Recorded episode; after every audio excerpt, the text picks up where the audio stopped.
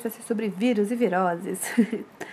Os vírus, tem, tipo, muitos debates sobre eles, se são consideradas células ou não. Mas um fato é, eles precisam, necessitam de uma célula hospedeira para conseguir, conseguir replicar seu material genético. Então, tipo, eles não conseguem viver sozinha. Eu penso assim, como se eles fossem crianças. Uma criança, ela é um ser vivo, obviamente. Mas ela não consegue fazer absolutamente nada sem depender dos pais ou de alguma pessoa responsável. O vírus é basicamente isso. Ele, eu, eu acredito que ele seja um ser vivo, mesmo tendo muitas pessoas que dizem que não. Mas ele precisa de um, uma pessoa, de outra célula, uma pessoa de uma outra célula, para conseguir se manter vivo. E é a mesma história. Aí, quais são os prós e contras? É um ser vivo ou não é um ser vivo? Alguns dizem que sim, outros dizem que não. É, dizem que sim porque eles possuem uma capacidade de controlar o metabolismo celular quando invadem uma célula. Então, quando eles estão com seus pais, eles se sentem confortáveis para fazer o que eles querem. Quando, eles, quando ela tá, quando ele invade o metabolismo de outra pessoa, de uma outra célula, ele, ele consegue controlar seu próprio metabolismo, ele consegue desenvolver atividades.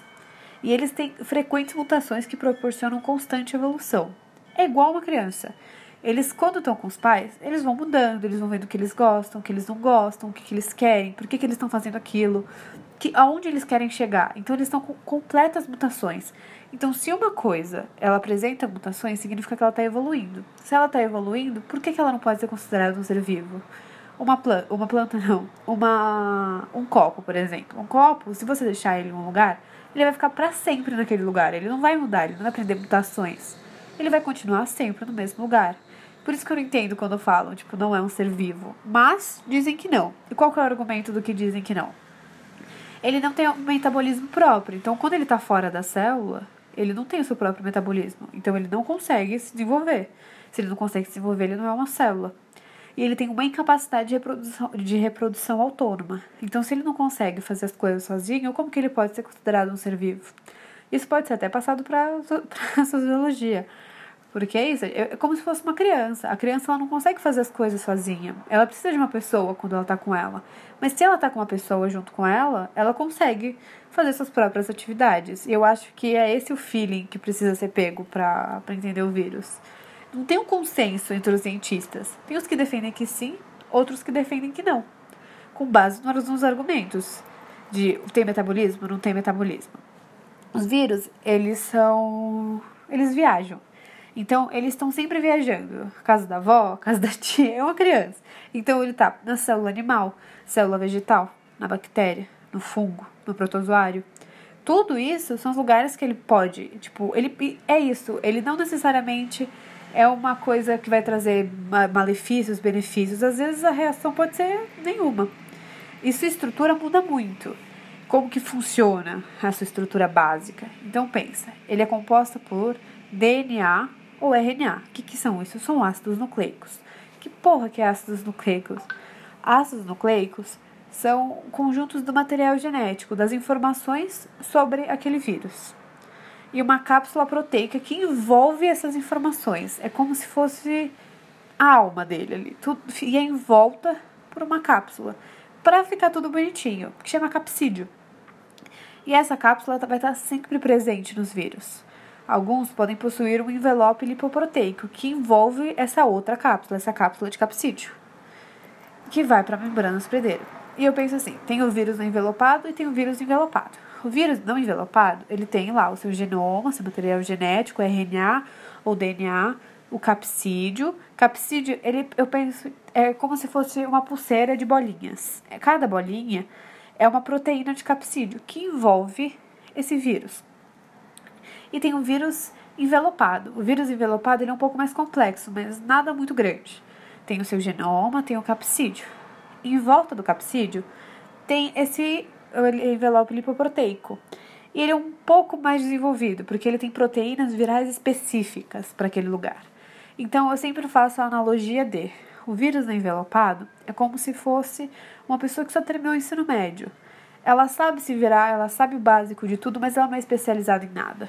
E o vírus envelopado? Não. O vírus envelopado fez faculdade, tem doutorado, ele sabe o lugar que ele quer chegar. Tipo, o cara que faz arquitetura, ele quer trabalhar com arquitetura. Ele sabe como que ele tem que construir, por onde ele tem que construir, como que ele faz para desenvolver aquilo que ele quer desenvolver.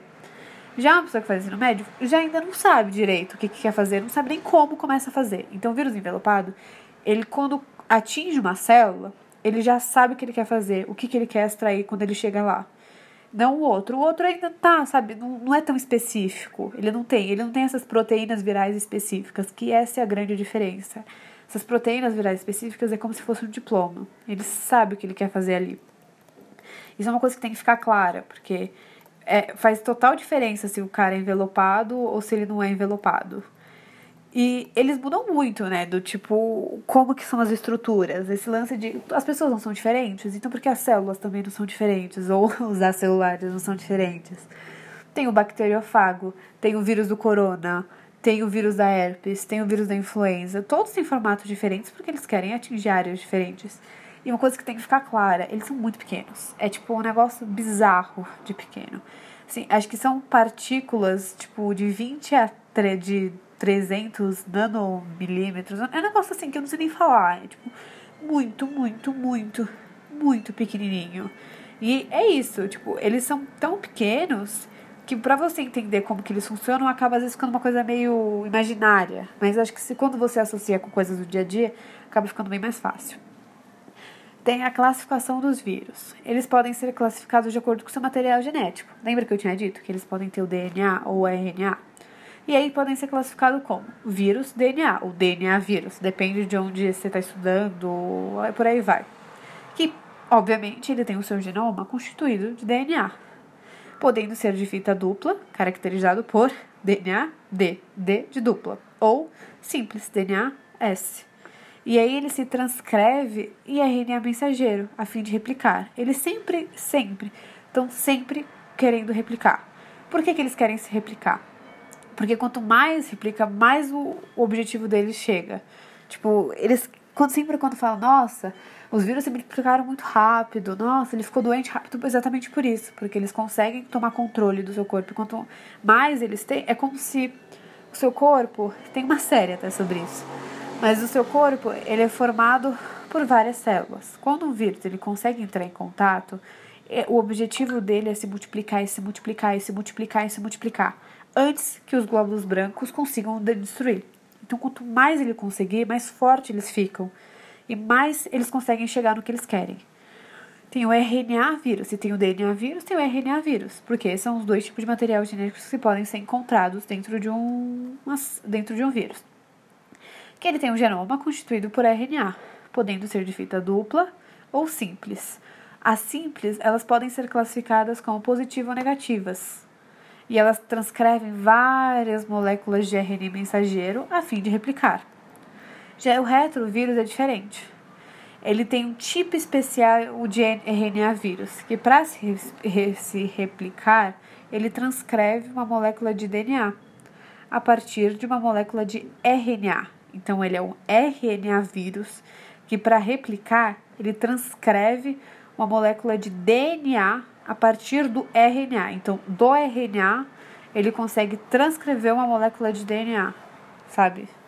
Utilizando uma enzima. Essa enzima vai ter um nome difícil, mas é só, só tá lá. Ela só ajuda a desenvolver a cadeia do genoma, que é a transcriptase reversa o DNA viral ele se incorpora ao DNA celular, permitindo a síntese das proteínas virais.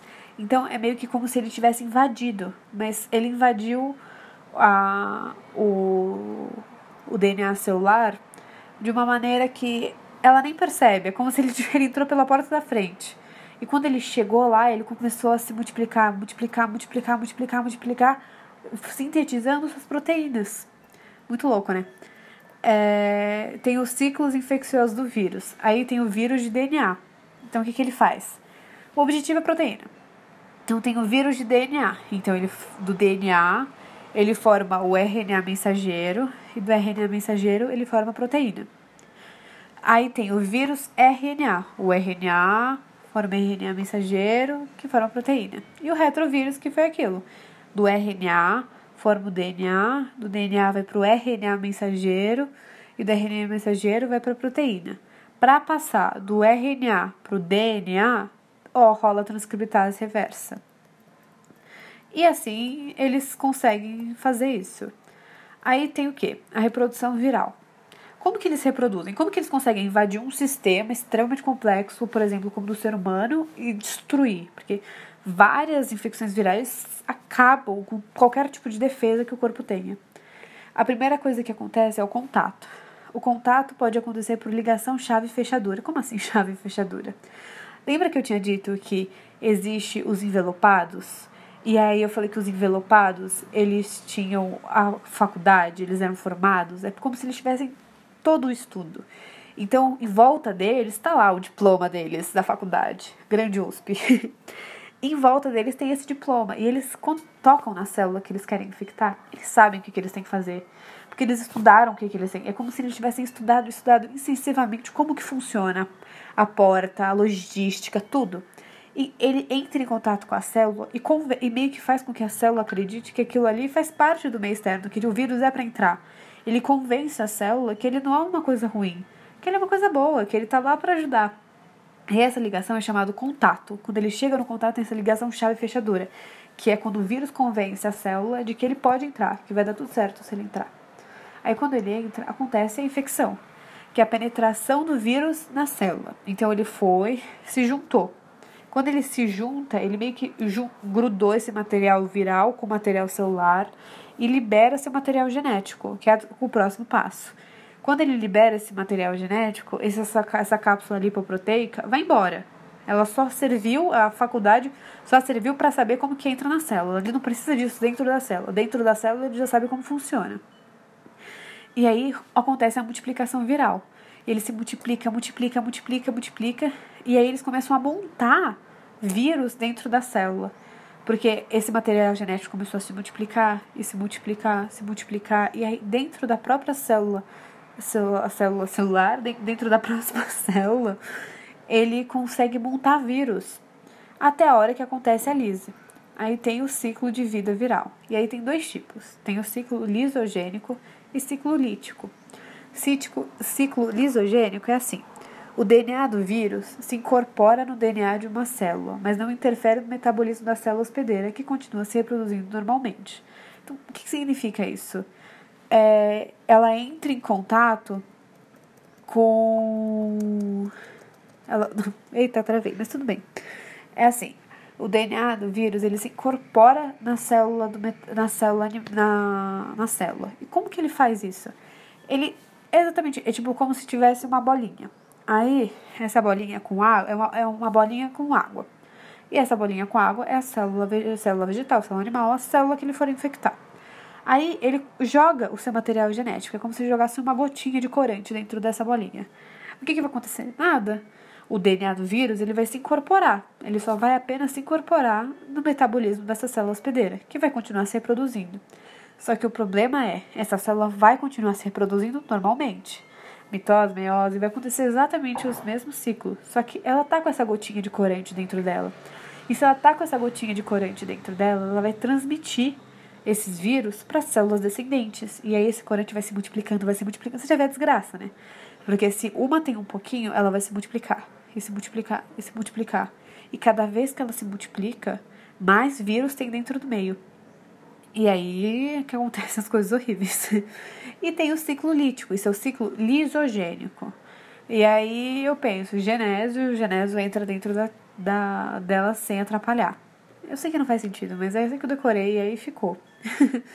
e aí tem o ciclo lítico. O ciclo lítico já é diferente.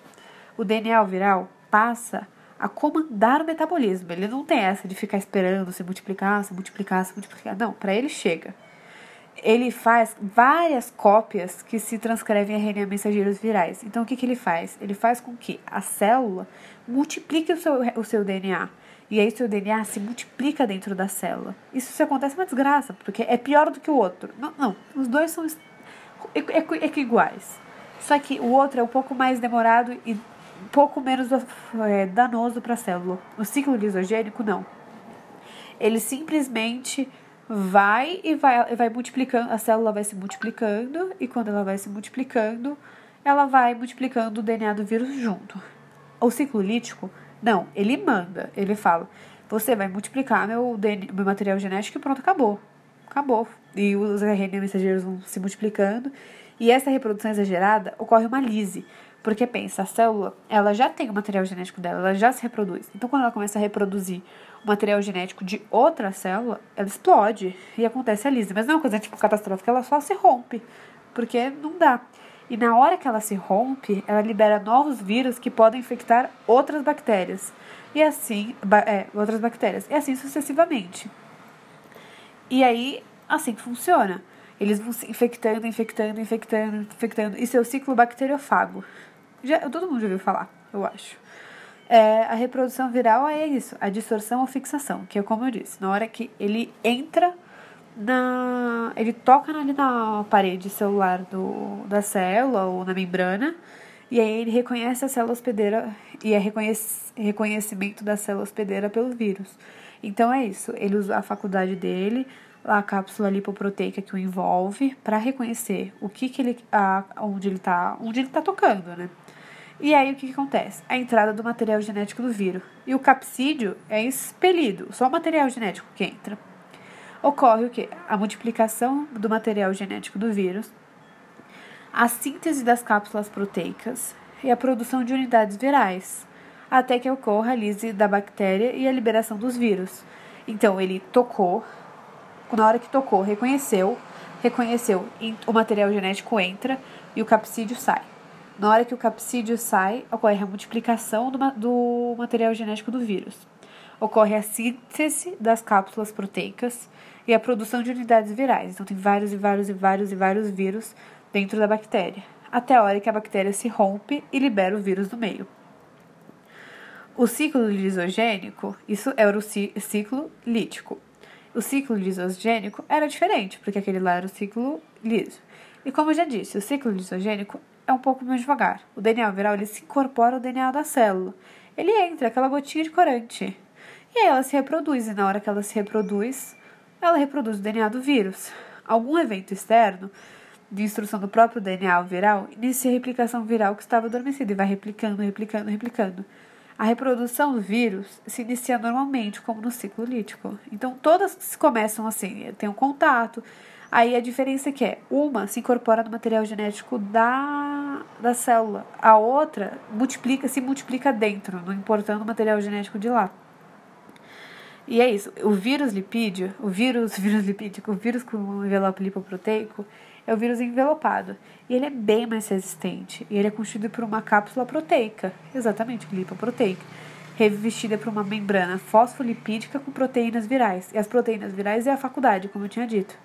E desse jeito, ele vai favorecendo tudo. Tipo, esse mecanismo de replicação viral, ele favorece as frequentes mutações, burlando assim o sistema imune.